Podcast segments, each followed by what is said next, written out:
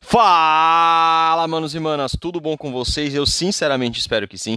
Vamos aqui começando mais um Contragolpe Cotidiano e continuando pela nossa saga através do futuro, hoje nós vamos falar especificamente do instrumento que mede o tempo.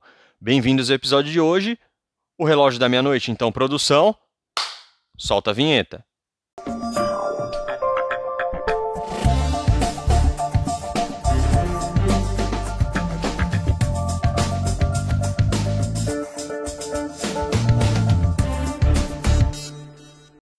Antes de começarmos, é com muita satisfação que eu venho dizer aqui para vocês que nós finalmente estamos no YouTube. É, galera.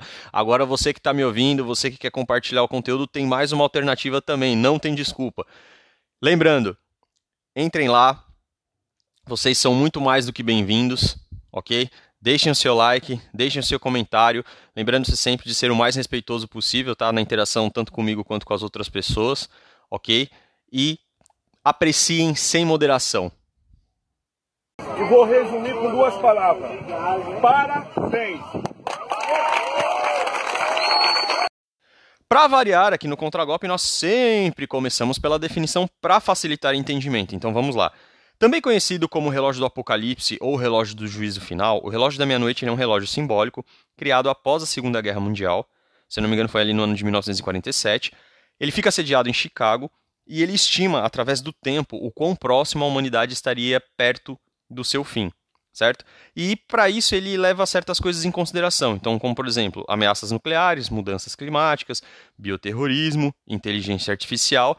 E ele faz essa medição através do movimento dos ponteiros. Então, à medida que ele move o ponteiro para frente, né, sinalizando que ele está adiantando, significa que a humanidade está mais próxima do fim.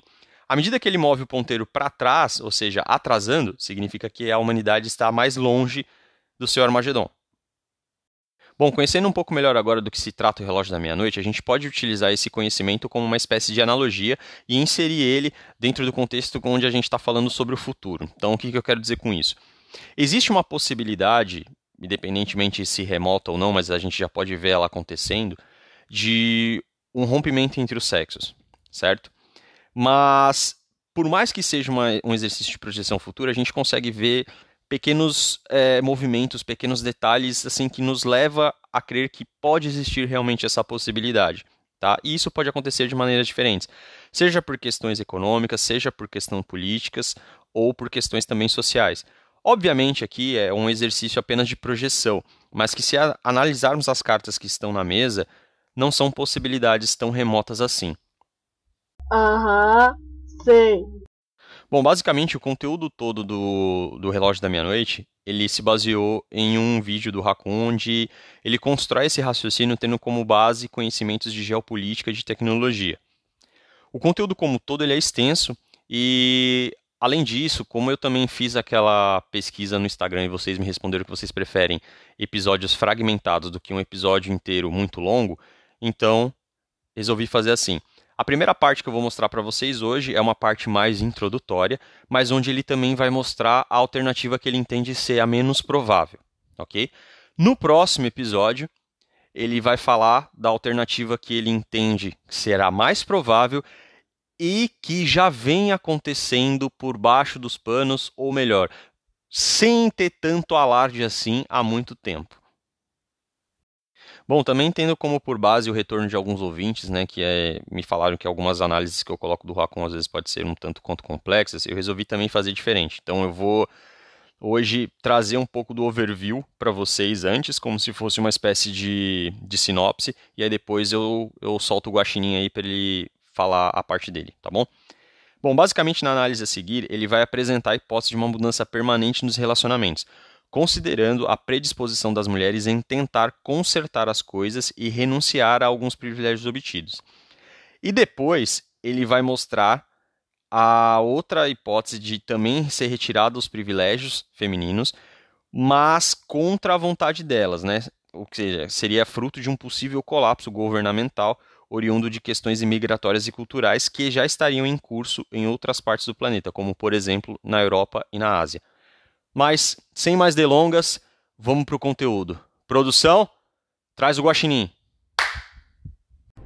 Então, o que eu vou propor aqui, o que eu vou discutir nesse vídeo é o seguinte, é de uma forma ou de outra. A gente tem duas alternativas do que, que vai acontecer mais para frente. A primeira coisa que tem menos chance de acontecer é a mulherada abrir mão dos direitos extras, dos privilégios delas, pelo menos do que elas ganharam de direitos a partir lá de 1950, mas preferencialmente para deixar o negócio justo mesmo, tudo quanto é direito extra que elas ganharam desde 1900, então é uma coisa de meio século ou um século inteiro. Mas como eu já disse, eu vou começar pelo que tem menos chance de acontecer. Elas não vão fazer isso. Isso é fato. Elas não vão fazer isso. Aliás, eu não lembro até quem é que falou uma vez, acho que foi até o DDJ ou algum outro cara lá no, no TFM Show, que eles disseram o seguinte, que mesmo que tu tenha é, uma geração mais nova de mulheres assim que estão vendo que feminismo, socialismo não dá certo, e elas querem dar uma de trad fotezinha, elas querem dar um, de uma de mulher de direita tradicional. A questão é a seguinte: a mulher jovem ela ainda tem a possibilidade de mudar o discurso dela e conseguir arranjar um alfa, um beta que vai ser um provedor que vai dar uma vida mais tranquila para ela. E ela pode se comprometer com ele através de casamento, paternidade maternidade para ter essa vida fácil. Só que o problema é que as mulheres mais velhas, as encalhadas, divorciadas, com ou sem filhos que não têm um marido do lado delas, que viraram esposas do governo, essas mulheres elas vão continuar votando em mais socialismo, votando mais em mais feminismo para detonar com os homens, porque é óbvio, elas não têm mais chance nenhuma com os homens. E elas vão votar contra os interesses dessas mulheres mais jovens, que podem até querer, querer resolver o problema, entendeu? Então não existe tanto assim uma união entre as mulheres. Existe uma união entre as mulheres quando elas estão na mesma situação. Quando tem um monte de mulher encalhada ali, não querendo que seja feita a reforma da Previdência, elas se unem. Mas quando tu tem uma mulher mais jovem, de uns 20 anos, que tem tais alternativas, tais opções de vida, tais perspectivas de vida pela frente, ela não vai encaixar totalmente com uma mulher que já está com 40, 50, 60. Não é bem assim. Então a gente pode ver, por exemplo, é, talvez a geração Z, assim, mulheres da geração Z, quererem honestamente virar tradicionalista, conservadora, só que daí a primeira barreira é as mulheres mais velhas que não têm mais essa opção, que vão ser contra porque elas querem depender do governo, elas querem o socialismo. E não só isso, por que, os homens vão acreditar nessa mudança de comportamento feminino? Não só isso também, por que, que os homens iriam aceitar agora ter um papel de provedor, de chefe de família, né, de subsidiar totalmente ou parcialmente os custos da família, os custos da casa, por que, que eles iam aceitar isso hoje em dia? Quando homem e mulher, assim, eles estão ambos estudando, ambos trabalhando, e aliás a gente tem mais mulheres nas universidades. Como algumas pessoas já falaram algumas vezes aqui no canal, é aquele negócio, a renda do homem é a renda da família, é para ele, para a mulher e para os filhos e para casa. A renda da mulher não, a renda da mulher é só da mulher, compreende? Tanto que se ela quiser gastar com diversãozinha, com viagem, é a vontade dela. Tu não pode opinar a respeito disso porque tu vai estar tá sendo opressor. Então a primeira coisa que poderia acontecer é elas abrirem mão dos direitos extras, dos privilégios extras, para haver uma reconciliação, um reencontro dos gêneros e dos sexos e talvez uma renegociação do contrato social entre os homens e as mulheres. Comecei pelo que tem menos chance de acontecer.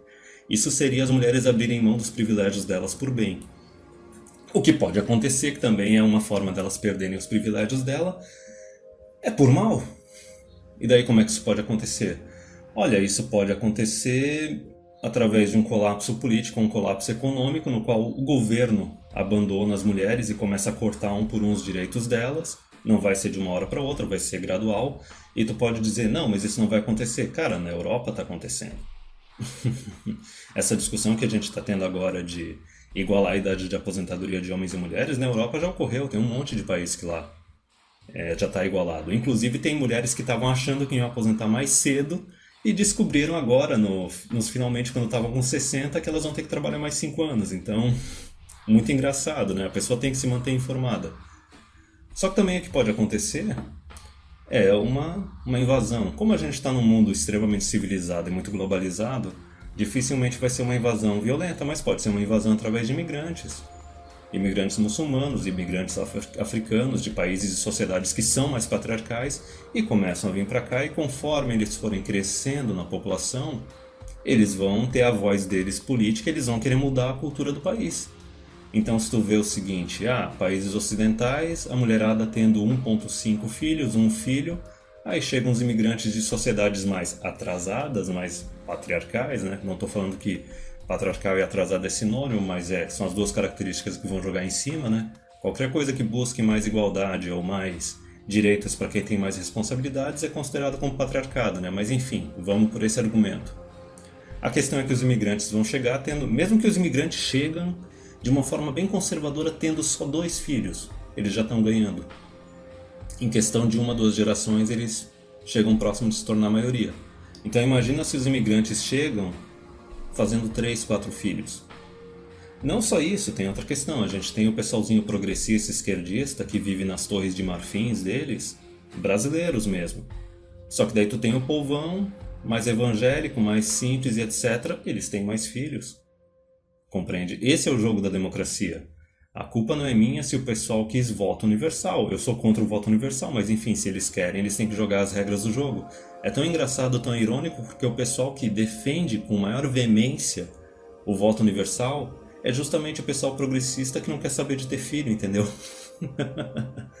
mas enfim, então, as mulheres elas podem perder os direitos delas por bem, elas abrindo mão dos direitos delas, ou por mal, os direitos sendo tomados, ou simplesmente o governo tirando, ou os imigrantes chegando, outra coisa que pode acontecer também, né? Os homens se tornarem mais red pilados. E a gente pode ver atualmente que não é nenhuma questão agressiva, não é uma questão de ah, todos os homens ficarem sabendo a respeito de MGTOW ou de Red Pill. Não. Até mesmo o Stardust, o Thinking Ape, ele falou anos atrás que vai chegar uma hora que o rótulo de MGTOW não vai ser necessário. Porque a misandria vai estar tão pesada na sociedade, seja vindo do governo, vindo da mídia, ou até mesmo do comportamento feminino se tornando cada vez mais tóxico, que até mesmo o homem mais, mais comum, que não é informado a respeito de nada, nem fica muito tempo na internet, ele vai se afastar. E a partir do momento que o cara se afasta, ele vai dedicar a vida só a si mesmo. Como eu já disse algumas vezes aqui, na época que os homens eram os chefes de família, sustentavam todo mundo, tu podia ver que três quartos, três quartos, dois terços do salário deles era para a família. O que sobrava era o que ficava para ele. Basicamente, o cara sustentava uma família e vivia com uma misadinha para ele, porque o resto do dinheiro era da família. Agora, o que acontece a partir do momento que tu tem uma sociedade que o pessoal não está casando? mulherada ou está tendo filho sozinha ou fora do casamento, e os caras estão ficando solteiros, tendo um relacionamento aqui ou ali, sempre com prazo de validade no relacionamento o cara pode facilmente se tornar minimalista e se aposentar mais cedo. Entendeu? Então pode ser ou uma, uma falta de apoio é, direta ou indireta, ativa ou passiva. Os homens eles podem simplesmente parar de apoiar os direitos feministas de forma ativa, chegando não, martelando lá, ó, a gente tem que mudar isso, ou simplesmente ser passivo, olha, não vou mais ficar sustentando mulher, não vou mais ficar cuidando de mulher, e a partir do momento que o cara se torna um solteiro que quer ter um estilo de vida minimalista ou se aposentar mais cedo, fora do INSS, é um tipo de resistência. Talvez não direto, não tão ativo, mas passivo, o cara tá se negando a ficar sustentando a máquina, se negando a ficar sustentando ou participando do jogo. E o governo, o governo ele não é trouxa. O governo ele é bem pilantra, ele é bem filho da puta. Se ele tiver que abrir mão é, das mulheres, parar de cuidar delas para manter o jogo deles rodando, para se manter no poder, ele vai fazer isso. Quer exemplo? Olha para a Europa. Mulherada lá tá cacarejando até não dá mais por causa da perda de direitos, né, privilégios delas. Porque o governo ele já está olhando, a mulher europeia não é fértil. A mulher europeia não está tendo nem dois filhos. Vamos investir nas muçulmanas porque as muçulmanas são o futuro. Enfim, eu comecei pelo que tem menos chance de acontecer, que seria as mulheres perderem os direitos delas, ou elas abrindo mão, ou o governo tirando, ou os homens tirando, ou não tendo nem recursos mais públicos para manter esses direitos, e daí o negócio tem que retroceder. Inevitavelmente vai ter que retroceder 50, 100 anos. Machista! Apesar do ter citado duas hipóteses, eu acredito que ambas têm uma coisa em comum, que é o critério que eu usei para separar o episódio de hoje, que é o quê? A vontade feminina. Então, no primeiro trecho, que ele traz muito bem na análise, se as mulheres, se, e é um grande se, fizessem esse movimento de ter uma reflexão, uma reconsideração, entendeu? De mudar a questão do comportamento, de fazer uma pressão também para que as leis se tornem um pouco mais justas, né? Tanto para o outro sexo também, entendeu? Que seria, a grosso modo, um movimento de renúncia aos privilégios, né? principalmente aqueles que ele fala que veio depois de, de certos anos ainda das ondas feministas, né? se não me engano, é depois de 1960, principalmente, poderia, poderia significar um movimento de reatação entre os sexos. Só que a gente sabe, e vocês também que estão me ouvindo, que o ser humano, se ele não é guiado por princípios e valores, duas outras coisas geralmente tomam conta da vida, que é o quê? Os instintos e o ego. Certo? O instinto geralmente vai falar, olha, se eu estou numa, se eu numa posição privilegiada, eu não vou querer abrir mão disso porque isso está me fazendo bem. E juntamente com essa questão instintiva de eu quero estar melhor do que os outros, também entra a parte do ego que vai se nutrir disso. Entendeu? Poxa, eu estou numa posição mais privilegiada, eu estou recebendo mais benefícios, isso está me fazendo bem, logo não vejo sentido em ter que ser igual a todo mundo. Por mais que a galera do Mais Amor, por favor, adore falar sobre questão de igualdade, só que a igualdade deles é até a segunda página, certo? Então, tendo como base isso, e eu concordo com ele que essa é assim, a hipótese mais remota de acontecer, assim, mas sem dúvida, duvido muito que a maioria das mulheres, não todas, a maioria das mulheres, toparia abrir mão de tudo isso, principalmente na questão das leis, né, para dar a entender ou fazer um movimento de reaproximação aos homens, principalmente na questão de paternidade, casamento, união estável, duvido muito, duvido muito. Então, como ele bem disse, começa pela hipótese mais remota. Só que essa hipótese leva em consideração a vontade das mulheres. A segunda hipótese que ele cita nessa análise é quando não leva em consideração a vontade das mulheres, que é quando isso começa a entrar em conflito com os interesses do governo. Exatamente pelos pontos que ele citou. Dentre homens e mulheres, a gente sabe exatamente quem que é o sexo que é mais consumista, tá? Isso não é opinião, isso é fato, tá? Em dados do IBGE, tá? Inclusive vocês também podem ver muito por análises do dia a dia. O homem geralmente, se ele tiver, sei lá, entre dois a três pares de calçado é suficiente para ele lidar com quase todas as circunstâncias da, da vida, casamento, formatura, tudo mais. Dificilmente você vai poder dizer isso de uma mulher, inclusive que geralmente ela só tem dois pares de perna, mas precisa, sei lá, ter 20 pares de sapato. Então, por análise simples, mas aquela coisa, às vezes uma análise individual, ela reflete a análise do grupo, ou seja, a análise da maioria. E outra coisa também interessante é o que? Justamente por essa questão, o homem ele só vai ser motivado a trabalhar mais, a consumir mais, se ele estiver dentro de um relacionamento. Só que hoje bem a gente sabe que a taxa de casamento está caindo, a taxa de divórcio está subindo, o adultério hoje ele é descriminalizado, inclusive na verdade hoje existem mais incentivos para você trair a pessoa do que você para se manter fiel a ela. Então todo esse cenário faz com que os homens se afastem. Então se os homens eles conseguem ser mais minimalistas e se eles estão buscando se aposentar mais cedo, obviamente que eles estão fazendo um tipo de movimento para boicotar a esse funcionamento, né? o funcionamento da máquina pública, que é justamente o que fomenta a questão do feminismo, certo? Só que existem certos serviços de infraestrutura, como por exemplo é, manutenção predial, manutenção elétrica, é, trabalho nas plataformas petrolíferas, é, serviços de limpeza de, de água e esgoto, então, assim, coisas que assim são extremamente difíceis de serem feitas, mas que precisam ser feitas, inclusive também o serviço de coleta de lixo, para que a sociedade continue caminhando, a maioria desses serviços são feitas por homem. Então, você imagina o tamanho do problema ou da cagada que é, tanto da parte do governo quanto da parte das mulheres, ficarem afugentando os homens através das leis ou através do comportamento ou ficar tratando eles como um cidadão de segunda categoria.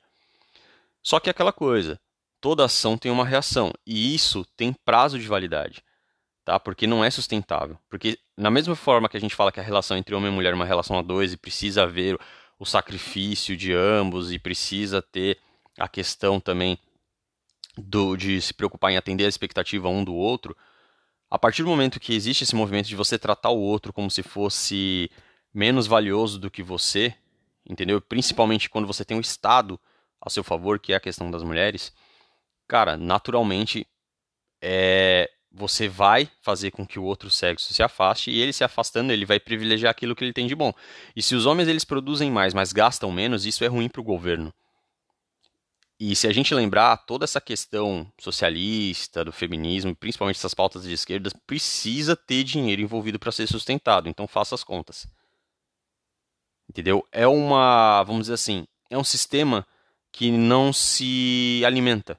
É um sistema, é um círculo vicioso.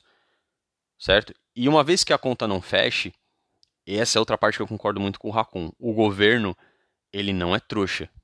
Se ele tiver que eventualmente abrir mão das mulheres, exatamente como está acontecendo, e isso é verdade, tá? Eu fui checar o que ele falou. Na questão da Europa, mas também está acontecendo em alguns países da Ásia, como a gente pode ver. A gente já comentou aqui que o governo chinês já está começando a interferir na questão de relacionamentos, incentivando a, as pessoas a se encontrarem, entendeu? No Japão também tem algumas coisas acontecendo onde os homens literalmente estão é, deixando o relacionamento de lado por causa de uma questão também forte de pegamia das japonesas, ou porque o cara tem que trabalhar praticamente como escravo, sei lá, 60, 60 horas a semana e ainda assim fica longe da família e da mulher e ainda tá sofrendo demais com questão de traição. Então o cara trabalha fora para poder sustentar a família e os filhos e como recompensa ele tem uma esposa que trai ele com outro cara porque ela alega que ele não dá atenção para ela. Então assim, todas, todas essas coisas, independentemente da civilização do povo está acontecendo, já são movimentos que denotam que essa hipótese desses direitos serem perdidos não é tão remota assim, e principalmente se a gente for analisar na questão de que vai indeferir, ou seja, não vai ser uma questão de vontade feminina, mas sim por uma vontade governamental. É verdade. Quer dizer, às vezes não.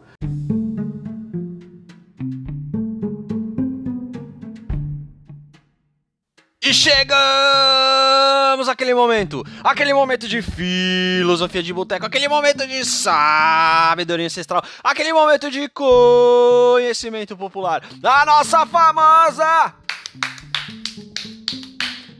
jantada. E a jantada de hoje é, abre aspas, mesmo um relógio parado acerta duas vezes ao dia, fecha aspas.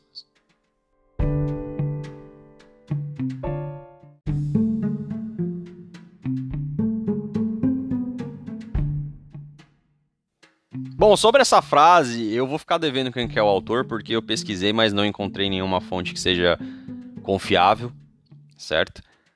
Mas ela não deixa de ser menos importante por isso. Então, o que, que eu quero dizer? É, eu já ouvi alguns comentários de pessoas dizendo assim para mim: ah, mas, é, poxa, às vezes as análises do, do Racon às vezes são muito, assim, profundas, né? Ou eventualmente são muito, assim, é, futuristas, né? Porque depende de análise de muitas coisas, né? E às vezes são só projeções, e isso não vai acontecer. Fala, olha, basicamente muitas das coisas que ele fala, é, principalmente essa questão de dados e dos artigos que ele cita e dos canais, realmente as coisas batem, tá? Realmente está batendo. E assim, justamente entre em convergência com essa frase de que mesmo um relógio parado acerta duas vezes, que é aquela coisa, é o seguinte. Você pode gostar ou não gostar, tá? Assim como você pode discordar ou não discordar. Mas a questão é a seguinte, e se ele tiver certo? Porque boa parte do que ele previu até agora, e lembrando que a maioria dessas análises dele geralmente foram feitas em, acho que se eu não me engano, entre os anos de 2018 e 2019, certo? E muita coisa tem se provado, como por exemplo a piora das leis, o movimento de algumas mulheres migrarem para a questão do tradicionalismo e do conservadorismo, a gente vê isso acontecendo. Então, foram análises que ele fez naquela época que seria o futuro hoje, que acabaram se concretizando. Pelo menos a maioria. Certo? Isso faz dele um, um gênio? Não sei dizer mas que ele realmente tem uma capacidade de análise muito boa, assim como outros produtores de conteúdo que eu já trouxe aqui, mas principalmente aqueles produtores que a gente fala que são os produtores de fundo de funil, né? Só, só para vocês entenderem melhor. Os produtores de topo de funil, geralmente eles vão falar de coisas assim um pouco mais fáceis de você absorver. Né? Eles vão falar de coisas do dia a dia, eles vão passar é, assim, os conhecimentos mais, vamos dizer assim, mais básicos, né, para você entender uma coisa ou outra sobre a questão de relacionamento, sobre a questão de, de red pill, sobre a questão de migtal, tudo mais, ou a interação entre homem e mulher, blá, blá, tudo isso. Os produtores de fundo de funil, eles já vão fornecer para você uma análise um pouco mais robusta, uma análise um pouco mais complexa e que demande sim um pouco mais de raciocínio e de conhecimentos interdisciplinares. Então, algumas coisas de geografia, de política, de eventualmente de comportamento humano, de biologia, de psicologia, de história, entendeu? Eu particularmente gosto mais dessa, dessas análises, tá? Até por isso que eu tento compartilhar com vocês, mas sei que às vezes é, é, é muito densa, mas mesmo assim acho importante para vocês terem uma outra visão e um outro panorama. Mas voltando à questão inicial, é aquela coisa, mesmo, mesmo se ele estiver falando isso, é, assim, única e exclusivamente pela conclusão que ele chegou, mas é aquela coisa, e se ele tiver certo? Como as coisas estão caminhando e tendem a demonstrar que ele realmente está certo, de um jeito ou de outro. Isso ainda porque vocês não viram a parte 2 que ela leva em consideração um outro fator que mudou muda e vai continuar mudando a vida de todo mundo. E isso independentemente de vontade feminina e independentemente de vontade governamental, mas simplesmente por uma questão de mercado, de uma questão única e exclusivamente capitalista, que é outra coisa que independente se você gosta ou não, é o modelo financeiro que a maioria dos países, principalmente aqueles títulos como democrático, adotam como filosofia. Então, não percam o próximo episódio, porque ali sim a gente vai separar os meninos dos homens. Antes de encerrarmos, sempre vários lembretes. Não se esqueça que vocês podem acompanhar os episódios do canal pelo Amazon Music, pelo Google Podcasts, pelo Spotify e agora também pelo YouTube. Tá bom? Não se esqueça de seguir, ativar o sininho, deixar o like e os comentários, principalmente no Instagram, no YouTube e também no Spotify, tá bom? Vocês podem entrar em contato comigo principalmente pela DM do Instagram, pelo e-mail contragolpecotidiano@gmail.com ou também pelos comentários do YouTube, lembrando sempre de manter o respeito com todos lá, a interação entre as pessoas, tá bom? Não se esqueça de se inscrever no canal pelo YouTube e também pelo Spotify para dar aquela força e recomendar para outras pessoas e de ativar também em ambas as plataformas o sininho para que vocês recebam uma notificação toda vez que eu postar um episódio novo. Um abraço e até a próxima.